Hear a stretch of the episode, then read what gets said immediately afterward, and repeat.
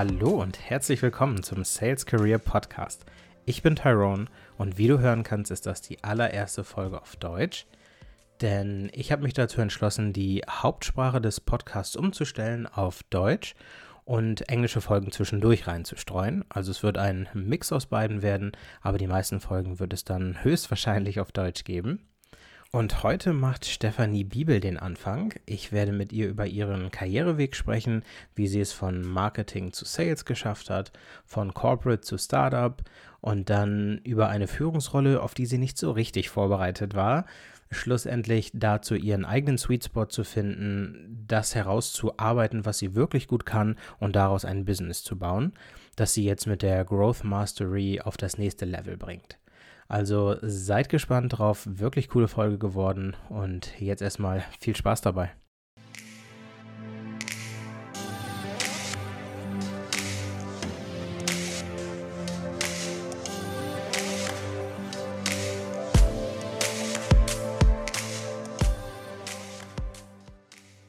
Ja, äh, Stefanie, stell dich doch ganz kurz vor. Ja, hallo zusammen.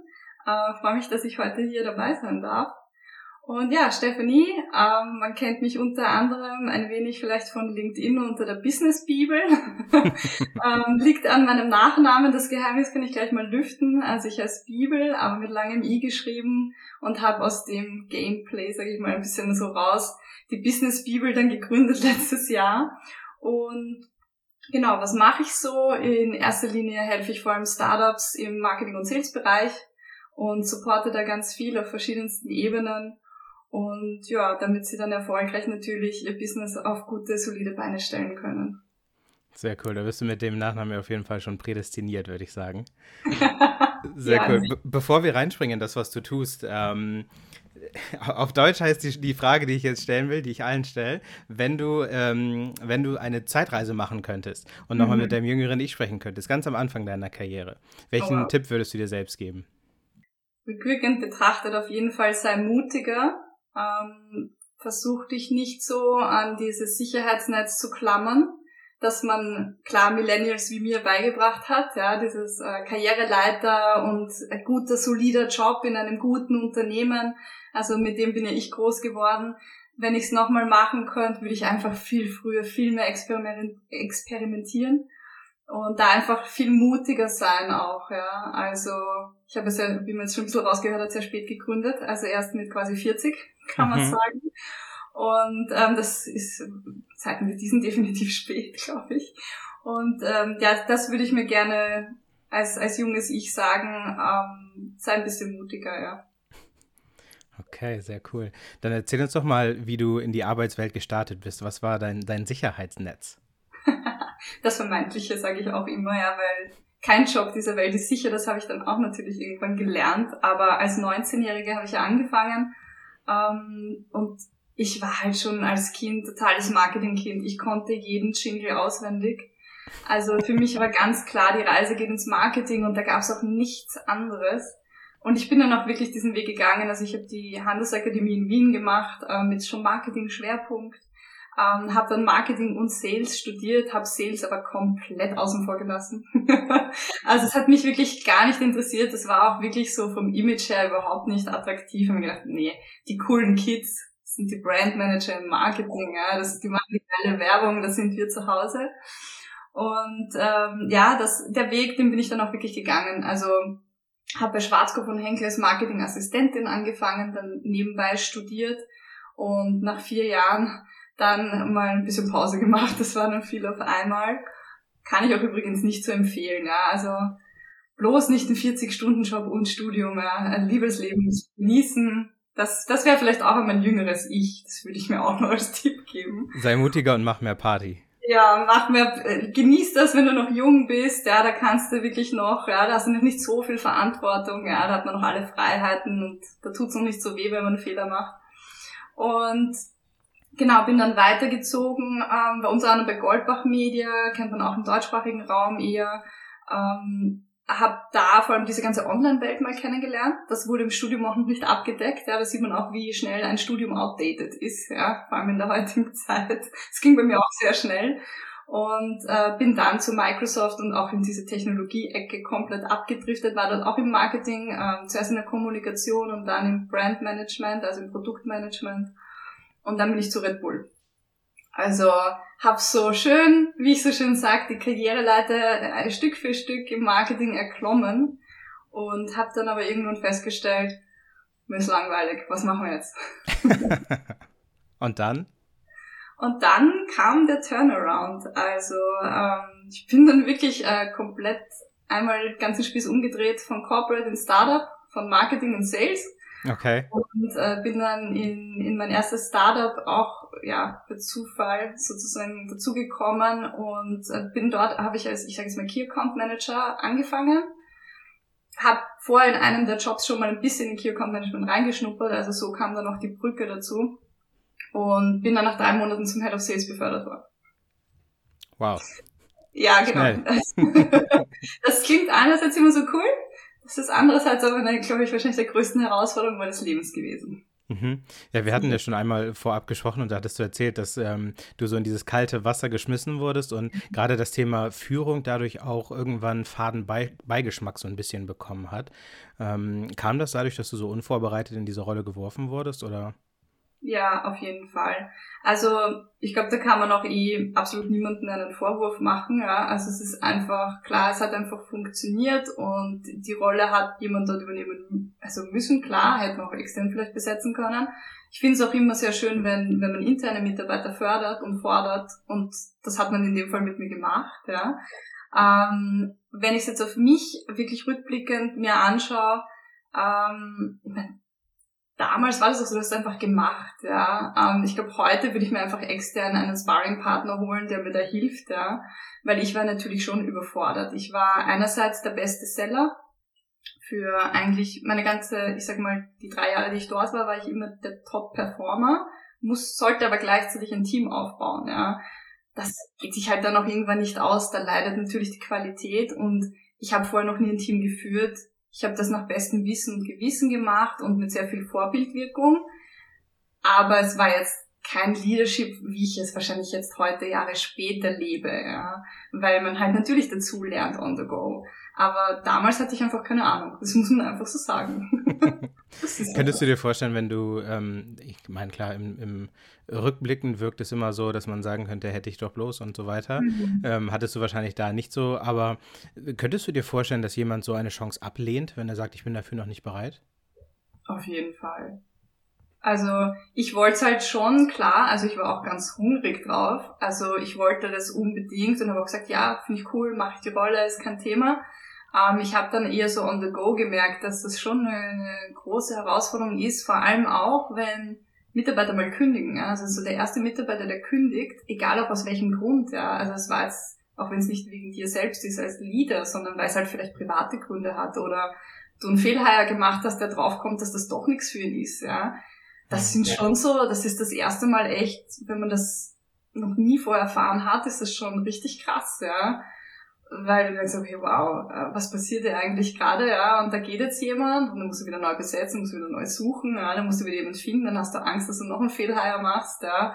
Also, es ist ganz, ganz viel Lernen on the go und ja, das ist, es macht emotional auch extremst viel mit dir. Was ist das für ein, für ein Gefühl, wenn du in so einer Rolle bist und äh, jetzt kommt so eine Herausforderung auf dich zu, wo jemand auf einmal abhaut? Wahrscheinlich hattest du vorher überhaupt gar keine Ahnung davon, dass die Person gehen will. Ähm, was hat das in dir ausgelöst?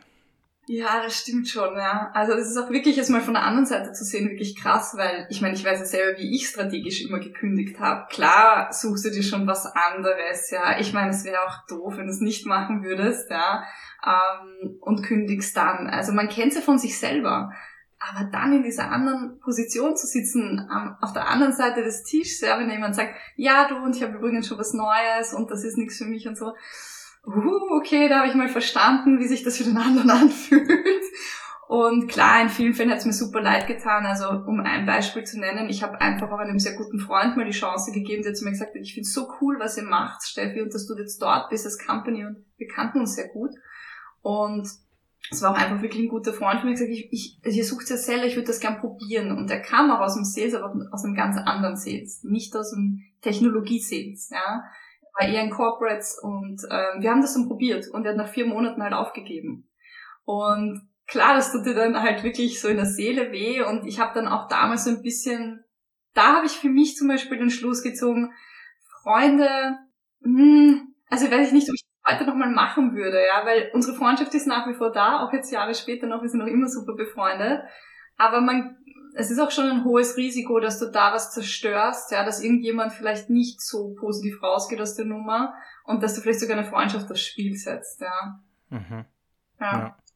Ich, ich habe gerade, als du gesagt hast, ähm, dass jemand ohne, ohne Vorankündigung, sage ich mal, ne, ich habe schon einen neuen Job und, und ich werde ihn kündigen, ähm, das ich habe immer das Gefühl, auf der Seite des, des, Arbeitnehmers, nenne ich das jetzt einfach mal, ist das so, ähm, ja, natürlich macht man das so, ne? Ich kann ja nicht einfach jetzt irgendwas ansprechen und dann, dann habe ich nichts anderes. Auf der anderen Seite, als Arbeitgeber würde man sich natürlich wünschen, dass sowas frühzeitig angesprochen wird und man an gewissen Dingen arbeiten kann und ähm, ja, vielleicht einmal in die äh, in, in, die Köpfe rein. Versucht mit euren Leuten zu sprechen, wenn es irgendwie geht.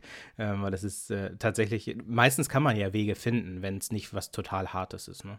Absolut. Also ich, ich würde sagen, ich lebe sowas heute auch anders. Also ich versuche den, den Teams, mit denen ich zusammenarbeite, auch immer das Gefühl zu geben, dass sie alles mit mir besprechen können und dass ich auch, dass ich total lösungsorientiert bin. Ja. Also ich glaube, das ist etwas, was wir kulturell alle noch lernen müssen offener zu sein, das können wir auch als Mitarbeiter nur, wenn wir dieses Vertrauen zu der anderen Seite natürlich haben.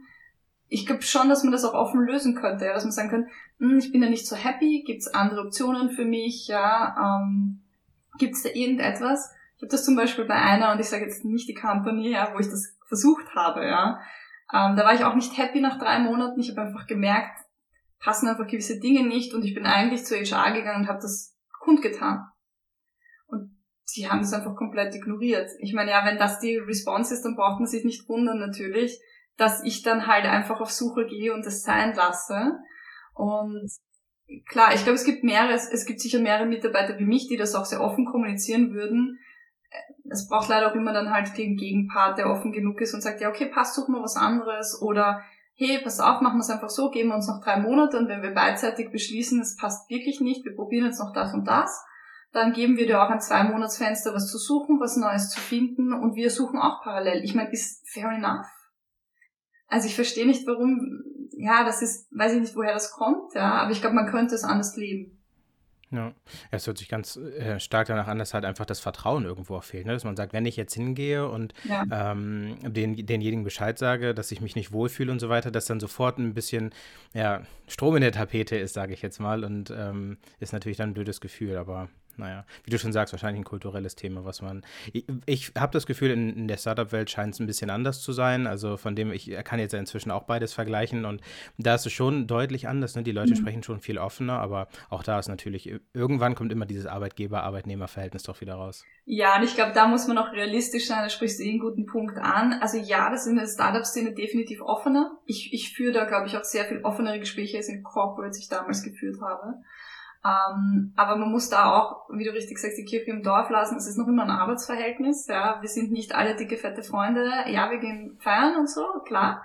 Aber am Ende des Tages, wenn jemand nicht performt, dann wird er noch immer auch gekündigt. Ja, und ähm, deswegen, ich glaube, jedes, man muss da so einen guten Mittelweg finden. Aber ich glaube, offene Kommunikation, Transparenz, ähm, das tut uns allen gut. Ja, also ich glaube, mhm. wenn, wenn manche Unternehmen viel offener und transparenter wären, dann wäre das beidseitig ähm, auch viel einfacher zu handeln und auch nicht so überraschend, ja, wo man dann so sagt, oh wow, warte, du kündigst heute, ähm, hatte ich nicht am Schirm, ne? ja, ganz blöde Situation. Ja. Okay, gehen wir nochmal einen Step wieder zurück ja. in deinen, äh, nennen wir das deine Karriereleiter. Du hast gesagt, du hast einen harten Cut gehabt ähm, von ähm, Corporate zu Startup, von ähm, Marketing zu Sales. Ähm, wie hat sich das dann, nachdem du für dich die, die Rolle des Head of Sales äh, gefunden hast, wie hat sich das für dich dann weiterentwickelt? Hm. Ja, ich habe das dann, also ich glaube so circa drei Jahre mal ausgelebt und viel gelernt. Also ich glaube, das war auch meine, meine absolut größte Steilkurve. Also im Startup sowieso. Also das, da machst du ja alles. also ich glaube, es gibt ja fast nichts, was man nicht macht. Ich finde es auch so cool, weil du kannst ähm, einfach so stark wachsen. Und deswegen finde ich Startups auch so spannend, weil du kannst dich einfach viel schneller entwickeln. Weil du eben nicht diese ja, diese eingesperrte Rolle hast, ja, wo du im Corporate von da bis da denken darfst und dann ist es halt auch aus, ja, weil dann kommt der andere, dessen Job fängt dort an und du darfst nicht in seinen Tanzbereich und er soll nicht in deinen. Das finde ich halt so cool ähm, am Startup, ja, dass du dich da einfach so ausleben kannst. Ähm, ich habe dann danach ehrlicherweise beschlossen, ich möchte kein Team mehr führen. Und ich habe auch mir einen Job gesucht, wo ich kein Team hatte. Ich habe irgendwie das Gefühl gehabt, dass ich das erstmal und das wissen wir eh, du bist im Startup immer so on the rush, du reflektierst, also ja, kommst gar nicht dazu, ja. Gerade wenn du im Sales bist, ja, du brauchst neue Kunden, dann hast du plötzlich ein neues CRM und dann machst du das neu und dann musst du da wieder einstellen und dann geht wieder da, also pff, da passiert ja andauernd was. Und ich hatte das, ich hatte nicht die Zeit, das zu reflektieren. Ich habe da sehr viel gearbeitet zu dem Zeitpunkt auch und habe mir dann danach gesagt, okay, ich nehme jetzt einen Job an im Sales, ich will aber nur für mich verantwortlich sein, ich will erstmal kein Team führen und ich muss das erstmal noch sacken lassen, was da alles so passiert ist, ja, um auch mal zu reflektieren, wo will ich hin, ja. Auch ich glaube, das war der Moment, wo ich jetzt, wo ich dann, glaube ich, auch diese, diese Karriereleiter wirklich abgegeben habe. Also ich wurde auch oft in Interviews gefragt, naja, ist es dann jetzt nicht ein Rückschritt, Stephanie, weil du hast ja schon ein Team geführt lass du dich überhaupt dann von dem anderen führen? Und ich so, ja, sicher, habe ja kein Problem damit, ja. Ähm, wenn derjenige gut ist, ja, und mir noch was beibringt, finde ich das immer super. Und das wollte ich eigentlich, ich wollte dann wieder selber lernen. Weil es sehr anstrengend ist, dauernd anderen was beizubringen. Also das war schon, klar, das saugt viel Energie ab und ich habe dann nach drei Jahren irgendwie so gesagt, so jetzt will aber ich auch wieder was lernen ich möchte wieder irgendwie wachsen können, ja, und was Neues oder neuen Input kriegen, neue Strategien oder wie auch immer. Also ich wusste, ich kann im Sales auch noch wieder viel lernen. Und das habe ich dann auch gemacht. Also ich habe dann einen Switch gemacht und war dann einfach ja, Account Manager und hat hat auch gut geklappt. Ne? das ist auch okay. Du, du, sagst jetzt, das hat, das hat gut geklappt, aber es ist doch bestimmt trotzdem, wenn du aus der Rolle Head of Sales, du leitest ein Team, du warst auch, hast gesagt, davor warst du Top-Performerin und gehst jetzt zurück in die, ich, ich nenne es auch mal zurück in die, ähm, ähm, in die Rolle als ja, Account Managerin. Ähm, wie, wie, war das für dich? Also im ersten Schritt, also es waren so zwei Seiten. Ähm, kein Team mehr zu haben, war für mich im ersten Schritt mal erleichternd, weil ich mich wieder auf mich mal fokussieren konnte ähm, und selbst zu wachsen. Also das war für mich sehr erleichternd.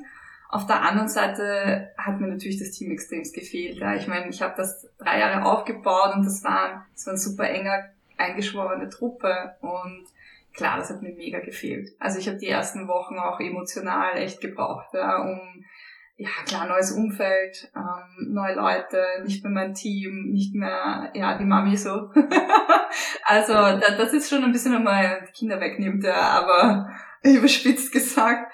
Also klar, war, war ein lachendes und weinendes Auge, aber ich habe einfach gemerkt, für mich was, für meine Entwicklung war super. Also ich konnte mich wirklich nochmal ganz viele Dinge gelernt dann noch, weil ich mich so auf mich selber fokussieren konnte, auch vor allem im Sales. Ähm, und ich hatte einen tollen Coach, ähm, und da, da bin ich auch zum ersten Mal zu diesem Thema Coach gekommen, ähm, weil dieser Head of Sales, den wir dort hatten, ähm, der kam eben aus der Unternehmensberatung und der war Coach.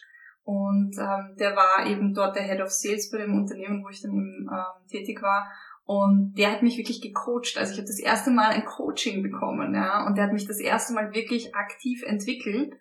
Und da habe ich erst überhaupt verstanden, was das mit dir macht, wenn jemand extern kommt, versteht, wo dein Talent ist oder auch deine, deine Fähigkeiten, deine Skills und weiß, wo auch die Gaps sind und dich dann anfängt zu entwickeln. Und ähm, das habe ich zu dem Zeitpunkt nicht verstanden, aber jetzt rückwirkend ähm, auf das betrachtet, äh, verstehe ich sehr gut, was er gemacht hat. Ja. Mhm. Was hat es denn für dich verändert in, in der Position, jetzt gerade für Leute, die vielleicht das äh, nicht in den Luxus kommen, mhm. ähm, jemand zu haben, der, der sie wirklich auch on the job coacht? Ja. Was würdest du sagen, was hat das für dich verändert? Ja, also ich glaube, meine ganze Methodik habe ich zu dem Zeitpunkt verändert. Ja, also ich, ich habe immer, ich war ja klar, ich war erfolgreich und man glaubt dann auch im Sales, ja, okay, ich kann es ja eh. Ne? Ich war ja erfolgreich, klar. So, und jetzt kommt dann aber jemand, der nimmt dich komplett auseinander und ich habe mir so gedacht, okay, ich verstehe das nicht, ich habe das ja vorher auch hingekriegt. Und er hat aber mit allem recht. Also ich war dann noch so reflektiert, mir einzugestehen, dass er da auf jeden Fall beim Nerven getroffen hat, wo ich besser sein könnte. Er hat mir dann noch neue Methodiken an die Hand gegeben, die ich vorher nie bekommen habe, weil sie mir niemand beigebracht hat. Ich habe sie immer sehr intuitiv gemacht. Und ich habe dann Sales viel besser verstanden, ja. Und ich konnte es auch dann natürlich viel besser anwenden, weil ich ja, die, die Magie dahinter verstanden habe. Also war dann nicht mehr nur noch Bauchgefühl und Intuition. Das hat man ja bei ganz vielen Zellern, kennt man das, so war ich auch. Also ich habe immer gesagt, ja, warum funktioniert das so? Ja, ich mache das halt so und es hat funktioniert, das ist also im Bauch heraus, ja. Ne, liegt mir im Blut. Ja, genau, liegt mir im Blut ist ein Talent. Ja, sagt man ja auch oft. Aber das ist wirklich eigentlich kompletter Quatsch. Also Sales ist kein Talent und Sales hat auch nichts mit Bauchgefühl zu tun. Ja, das ist nicht einfach so, ja, aber Gespür dafür. Ich rede halt mit den Leuten und dann kommt der Umsatz. Ja, nee, ist es nicht, sondern es ist wirklich ähm, Struktur, Prozesse, sehr viel Strategie, Methodik und du kannst, wenn du diese Methodik dahinter verstehst, das ist halt das Coole, dann kannst du anfangen, es auch wirklich für dich selbst zu skalieren, weil wenn du es einmal so machst und weißt, warum es so funktioniert hat, dann kannst du es halt replizieren. Bauchgefühl kann man halt nicht replizieren, ja. Also ist halt schwer. Ja, ja das, äh, man sagt ja auch ganz oft ähm, The Art and Science of Sales. Und ähm, da kommt genau das rein. Man hat irgendwie das, vielleicht hat man, nennen wir es mal Talent oder man hat irgendwie etwas, das man mit Menschen connecten kann. Und auf der anderen Seite versteht man aber auch einfach, welches, was ist dahinter eigentlich? Ne? Was muss ich pro Tag machen, damit ich irgendwann mal an, an dieses Ziel rankomme? Und wenn man da, wie du schon sagst, ein bisschen auseinandergenommen wird und, und so, ja, du kannst das und das, aber schau mal hier, was ist denn damit? Ja. Ähm, das kann jemand von außen natürlich immer besser als man selbst wahrscheinlich. Ja, absolut. Also ich habe da wirklich, ich habe da nochmal solche Sprünge gemacht, die ich selber gar nicht für möglich gehalten hätte. Weil was er so cool gemacht hat, ich mache das übrigens mittlerweile auch, also ich habe die Seiten gewechselt, heute mache ich das mit meinen, sagen wir Coaches, ja, mit meinen, mit meinen Sellern. Ähm, ich, ich challenge die, also er hat das so gemacht, er hat einen Case genommen, du musstest den Case schildern und dann hat er dich wirklich gefragt, okay, wer sind die Stakeholder?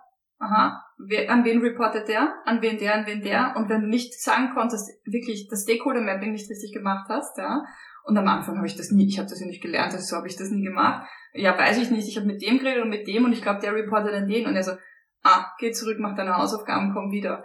Und war wirklich krass. Also ich, ähm, und dann hatte mir die Technik natürlich, also Methodiken, die es halt am Markt so gibt, da hat er mir halt eben ein paar erklärt und auch eben gezeigt, wie man da strategisch einfach vorgeht, ja, und dann einfach eine, eine viel höhere Sicherheit kriegt, auch allein auch für den Forecast, ja, weil sonst habe ich immer gesagt, ja, Pi mal Daumen, das kommt, ja, und er so, Steffi, ich will nicht, was du glaubst, das kommt, und er hat das auch extremst gechallenged. Ich kann mich noch erinnern, er hat immer gesagt, zu wie viel Prozent glaubst du, kommt der Deal? Und am Anfang bin ich mal rein, ja, ja, 80. Also, okay, pass auf, dann hat er den Deal auseinandergenommen und hat gesagt, deine reelle Chance auf diesen Deal nach unserem Gespräch ist 10%. Jetzt geht deine Hausaufgaben machen und dann komm quasi wieder. Und das ist wirklich etwas, ähm, das kann man nicht mit sich selbst. Ja, also du brauchst doch jemanden, der einfach auch diese Expertise mitbringt oder und diesen, diesen Blick von außen einfach auch nochmal hat auf dich. Das kannst du nicht mit dir selbst machen. Das geht nicht. Ja, ich höre wieder deine, deine Leidenschaft dafür pocht. War das der Moment, als du auch für dich festgestellt hast, okay, eigentlich will ich, will ich in die Rolle, eigentlich will ich das machen? Ähm, war da schon die, die äh, Leidenschaft für Coaching entfacht? Nee, ich habe das, ich hab das zu dem Zeitpunkt lustigerweise gar nicht verstanden, was er da macht. Und ich habe dann immer gesagt, das war ganz witzig, kann mich noch erinnern, was ist denn das eigentlich für ein Head of Sales? Was soll das sein? Ähm, der, der, der coacht mich da irgendwie durch. Also ich habe das ja vorher noch nie erfahren, ja. Und ich habe es zum damaligen Zeitpunkt gar nicht verstanden, was er da tut mit mir. Ja, also ich habe das zwar durchgezogen und gemacht und ähm, bin dann aber nach einem Jahr weitergezogen, ähm, habe das auch da gar nicht reflektiert noch und erst viel später, jetzt erst, wo ich mich, glaube ich, selbstständig gemacht habe und mehr oder minder auch so eher diesen Weg eingeschlagen habe, habe ich erst verstanden, ah, was hat er mit mir gemacht? Jetzt verstehe ich's. Ja, das macht total Sinn. Nochmal schnell eine WhatsApp zurückschreiben. Ja, hey, ich bin, ja, jetzt verstehe ich's. Ja, jetzt, ja, es hat jetzt viel später einen Klick gemacht. Viel später erst. Okay, verstehe. Ähm, dann lass uns einen, Step weitergehen in deiner, mhm. ähm, wir nennen es Karriereleiter, bleiben wir bei dem Begriff. ähm, du hast gesagt, nach einem Jahr hast du ähm, den, den nächsten Step für dich dann wahrgenommen. Äh, wie kam es da denn zu? Ja, also ich bin ja von, ich sag mal, vom Startup äh, bin ich dann eher in ein IT-Technologie, Softwareentwicklungsunternehmen. Ja, also nochmal was ganz anderes, weil Softwareentwicklung ist ja schon nochmal eine sehr technische Geschichte. Und ich wollte halt damals unbedingt mehr in dieses ganze Thema Digitalisierung rein, weil es einfach für mich klar war, ich habe da drin keine Ausbildung, aber das ist die Zukunft und habe ich in zehn Jahren eigentlich noch einen Job, wenn ich mich nicht mit diesem Thema auseinandersetze. Und es war, es gab dann für mich zwei Optionen. Entweder ich studiere noch mal was, Da hatte ich aber wenig Lust drauf. Also das erste Studium hat mir schon gereicht, ehrlicherweise.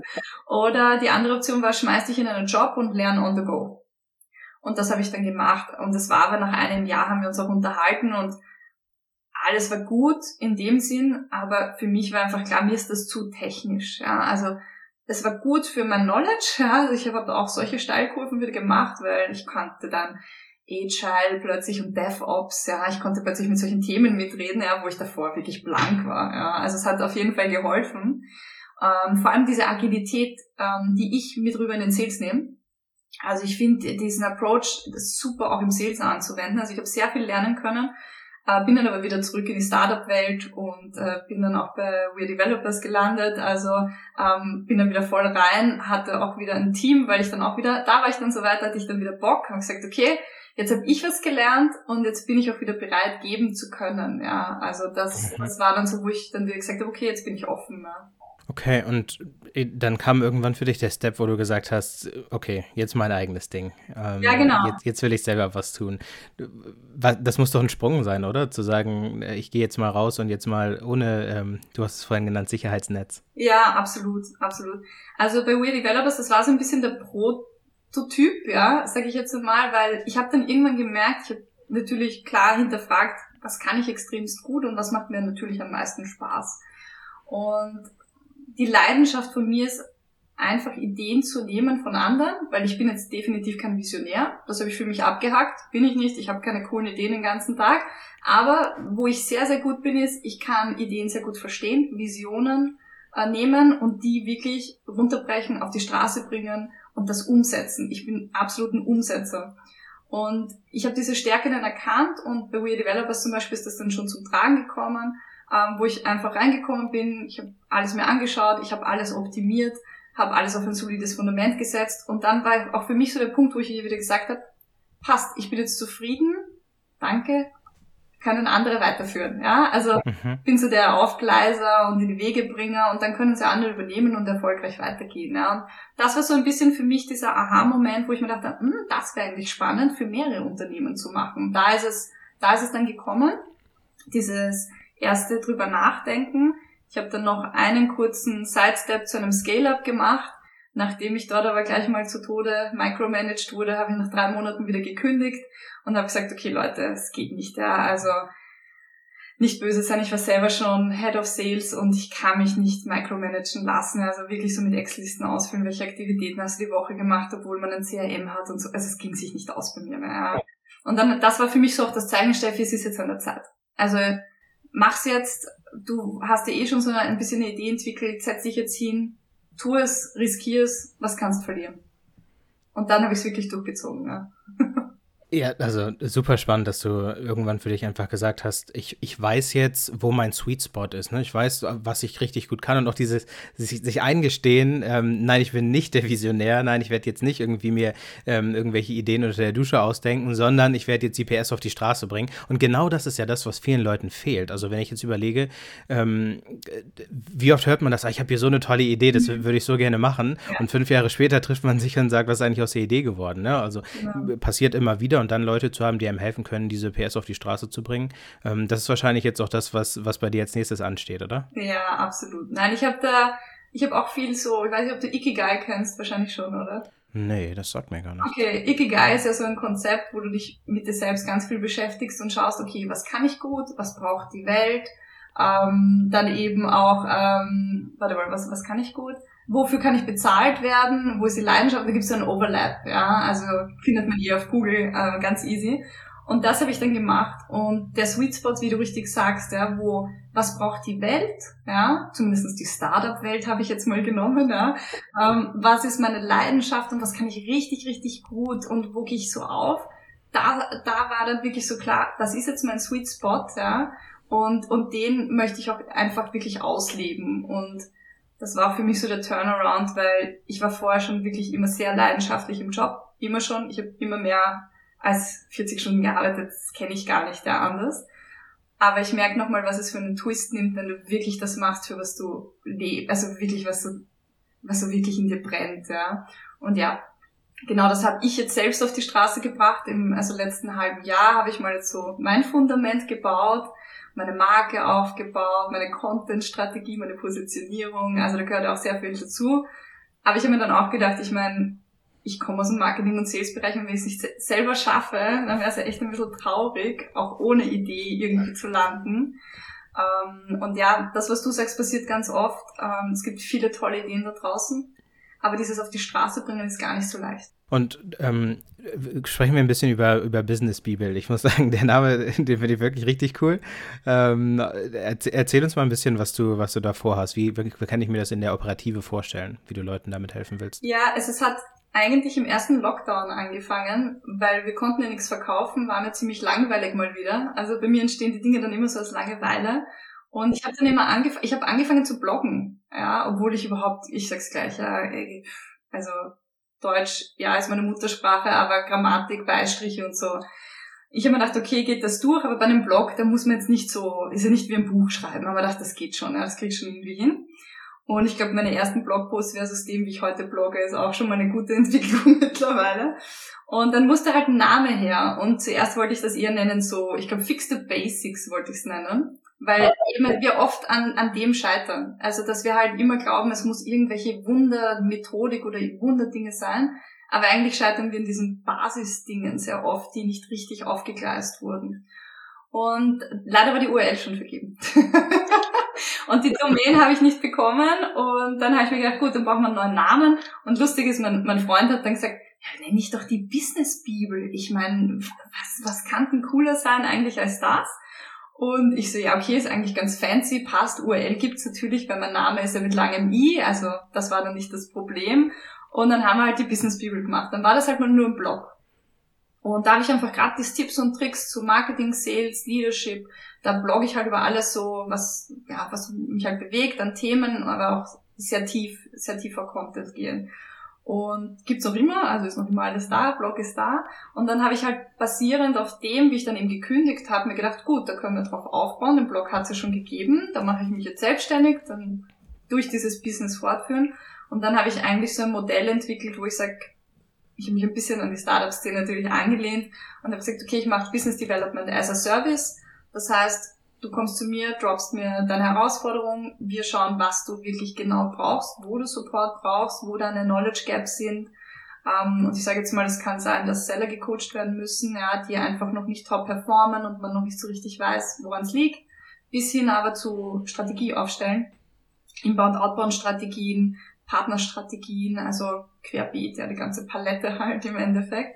Also sehr unterschiedlich, wie ich dann äh, mit Startups zusammenarbeite, wirklich immer basierend auf den Case, der da im Endeffekt auch wirklich da ist. Und so hat sich das letztes Jahr entwickelt. Und was ich dann als nächstes festgestellt habe, ist, das ist noch nicht genug.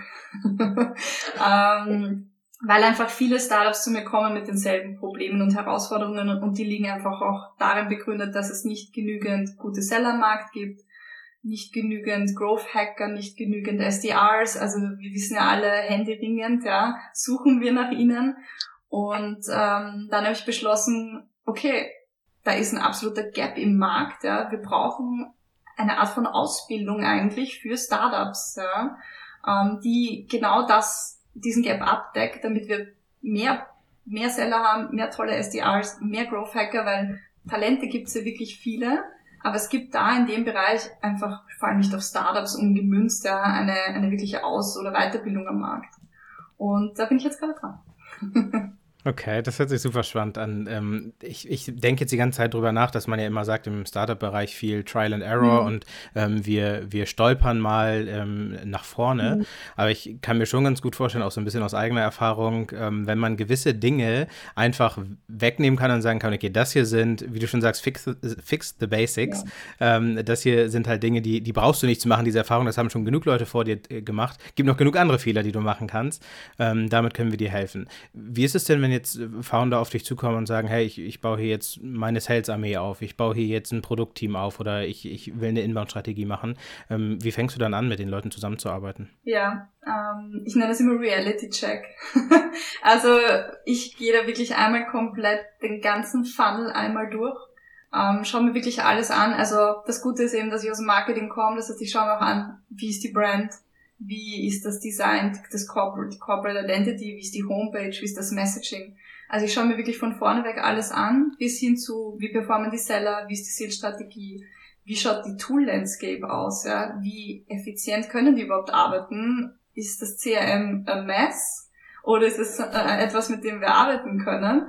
Ähm, also ich habe übrigens schon, ich glaube, fünf CRMs in meinem Leben neu aufgesetzt. Es ist immer wieder ein Highlight. also ist auch wirklich immer wieder spannend. Ähm, also ich, ich screen wirklich einmal komplett alles durch. Auch ist das Businessmodell und Pricing passt das, ja, ähm, auch gegen die Competition natürlich, ja, weil man ist nie allein. Es wäre schön, wenn wir das wären, aber das ist nicht.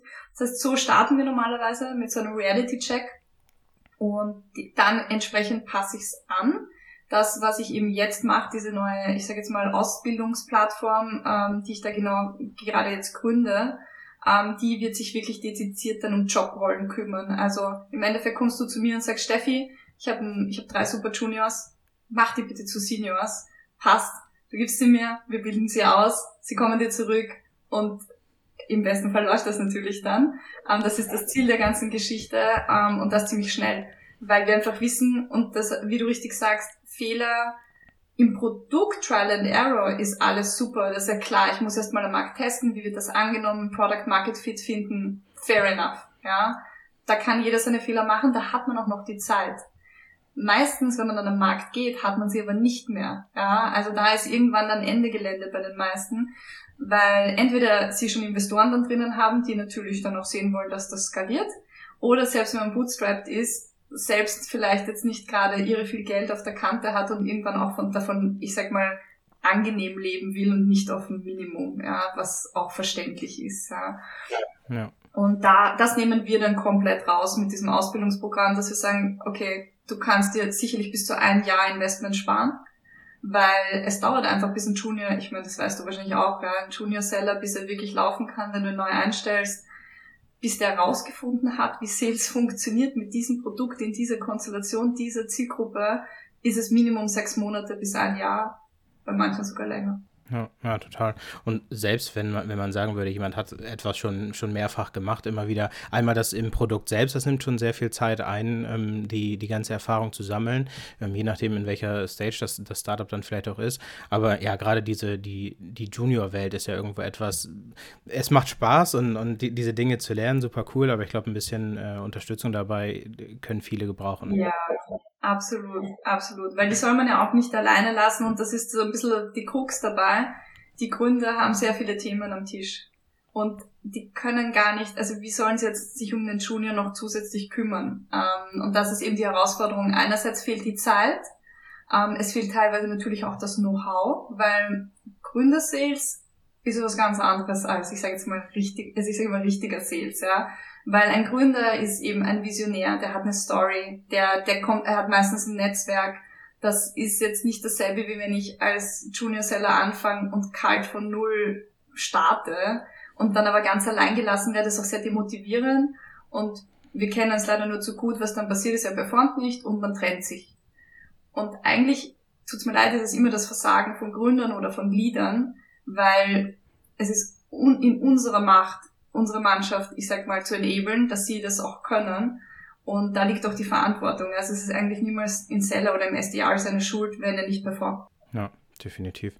Ähm, kann ich nur so unterschreiben. Steffi, wir, wir neigen uns dem Ende zu. Es ist sehr cool, hat richtig Spaß gemacht, mit dir zu sprechen. Ähm, erzähl uns mal, du hast gerade gesagt, du bist da im, im Aufbau, es, es, wird was gelauncht. Ähm, wenn jetzt jemand gesagt hat, ja, das ist genau mein Thema, ähm, wie kann man anfangen, mit dir zu arbeiten? Ja, boah, auf vielen Wegen. Also ich bin sehr viel auf LinkedIn unterwegs, äh, poste auch ganz viel Gratis-Tipps und Tricks. Also gerne mit mir, mir folgen, mit mir connecten ähm, und da auch schon, ich sage jetzt mal, von den For-Free-Sachen profitieren. Ich mache das ja auch wirklich aus der Leidenschaft heraus, helfen zu wollen und da auch gerne ähm, da das ein oder andere schon mal mitnehmen. Wenn man dann wirklich mit mir arbeiten will, am besten auf der Business Bibel derzeit noch vorbeischauen ähm, bis wir die neue, ich sage jetzt mal, Webseite gelauncht haben. Ähm, das machen wir jetzt dann im Februar. Ähm, das Ganze heißt Growth Mastery, ähm, ist dann auch unter growthmastery.com erreichbar. Und da, wie gesagt, ähm, ist eben diese neue Ausbildungsplattform speziell für Startups dann äh, zu finden. Sehr cool. Jetzt weiß ich auch für alle, die es nicht sehen können, ähm, Steffi hat im Hintergrund ein, eine Leuchtreklame stehen, die Growth, Master, Growth Mastery heißt. Ähm, jetzt weiß ich auch, wo das herkommt. Genau, Sehr cool. Genau, das äh, Geheimnis ist jetzt gelüftet. Steffi, ich packe alles in die Show Notes. Ähm, die, die neue URL, die alte, den Blog, dein, dein LinkedIn-Profil und die Leute werden dich finden auf jeden Fall.